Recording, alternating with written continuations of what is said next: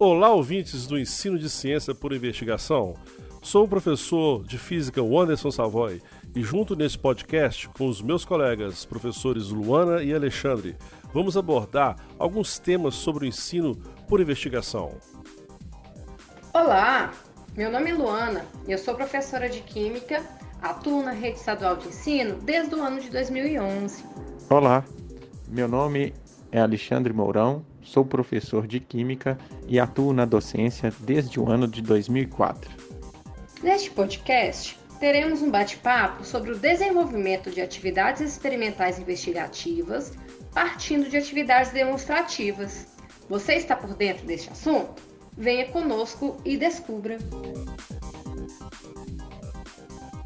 De acordo com o artigo Ensinar Ciências por Investigação, em que estamos de acordo, de Munford e Lima, geralmente as atividades que envolvem experimentos não necessariamente apresentam características de um teor investigativo.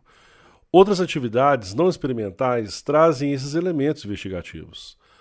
Ainda segundo as autoras, é importante não vincular as atividades investigativas como abertas, na qual os, os estudantes podem escolher questões, elaborar procedimentos e ter a liberdade para analisar os resultados.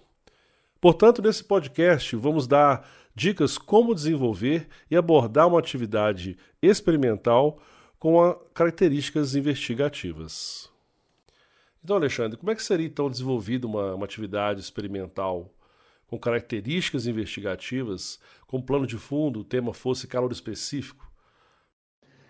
Então vamos lá. Vamos tratar de uma propriedade dos materiais que está relacionada à capacidade de esquentar ou esfriar de forma mais rápida ou lentamente. Esta propriedade é o calor específico e está relacionada à quantidade de energia necessária para que 1 grama de qualquer substância sofra uma variação de temperatura correspondente a 1 grau Celsius. Temos então uma proposta, uma situação problema. A questão é: por que ao pisar descalço na areia, ao sol de meio-dia, queimamos os pés? Para valorizar o debate e argumentação dos nossos alunos, eles devem se reunir em grupos e serem estimulados a uma discussão com o objetivo de verificar o poder de argumentação dos mesmos.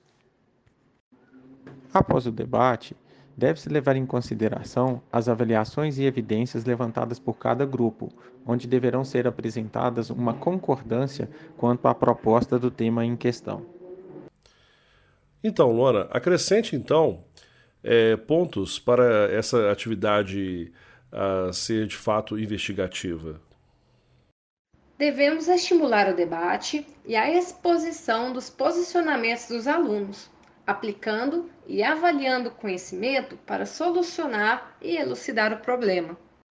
As hipóteses levantadas pelos estudantes têm um importante papel para as atividades investigativas no que se refere aos aspectos que iremos aproveitar e os outros que serão desprezados.